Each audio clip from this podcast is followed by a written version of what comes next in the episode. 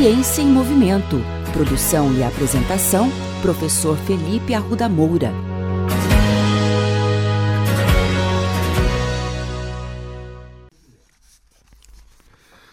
Hoje falaremos sobre o GPS, um dispositivo importante para monitoramento de atletas ao seu alcance.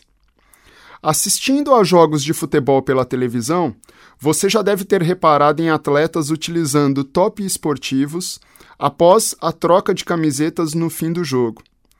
Muito se engana quem acredita que aquela vestimenta se trata exclusivamente de estratégia de marketing. Na verdade, atletas utilizam aquele top esportivo para transportarem um dispositivo entre as escápulas, que monitora o atleta durante toda a partida. Neste dispositivo normalmente se encontram duas microtecnologias. O primeiro é o GPS, ou Sistema de Posicionamento Global, tecnologia bastante conhecida por todos nós, por fornecer informações sobre a posição ao longo do movimento. A outra tecnologia presente nesse dispositivo é o acelerômetro, que fornece medidas de aceleração do atleta ao longo de toda a partida. Estas duas tecnologias permitem aos profissionais monitorarem cargas de treinamento e terem um excelente diagnóstico do quão exigente foi a partida. Não é de hoje que atletas são monitorados durante competições de alto nível. Até o ano 2010, aproximadamente, os atletas eram rastreados por meio de sistemas de vídeos. Poucas pessoas sabem que essa tecnologia foi desenvolvida em universidades brasileiras e foi pioneira no mundo.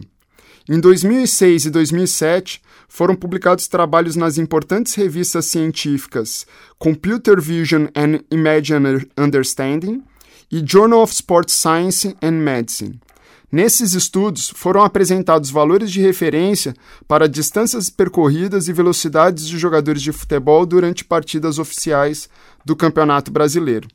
No entanto, com o passar do tempo, técnicos e jogadores de futebol passaram a necessitar dessas informações não apenas quando o treino ou a competição acabava, mas também enquanto a mesma ocorria.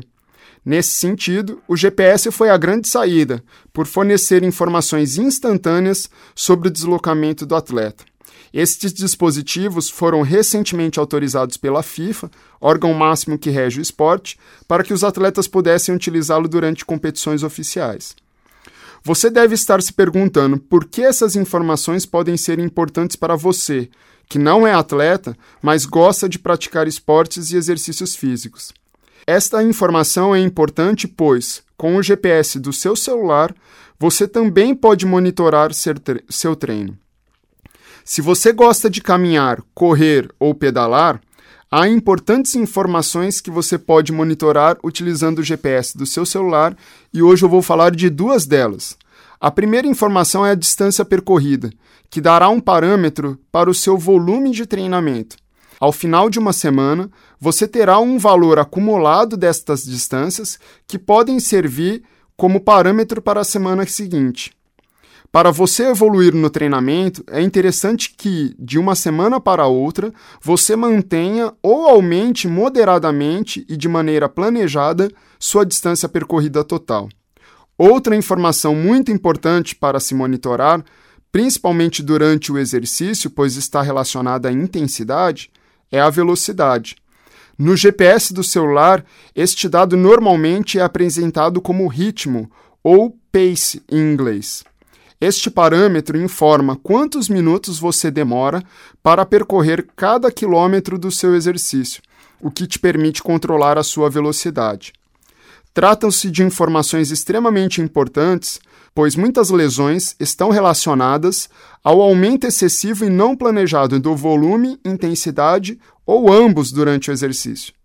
Desta forma, utilizá-las para controlar sua atividade é uma forma muito interessante para evitar que cometa erros durante o seu treino. Existem inúmeros aplicativos de celular que fornecem estes dados gratuitamente aos usuários mas este é tema para uma próxima coluna. Até lá!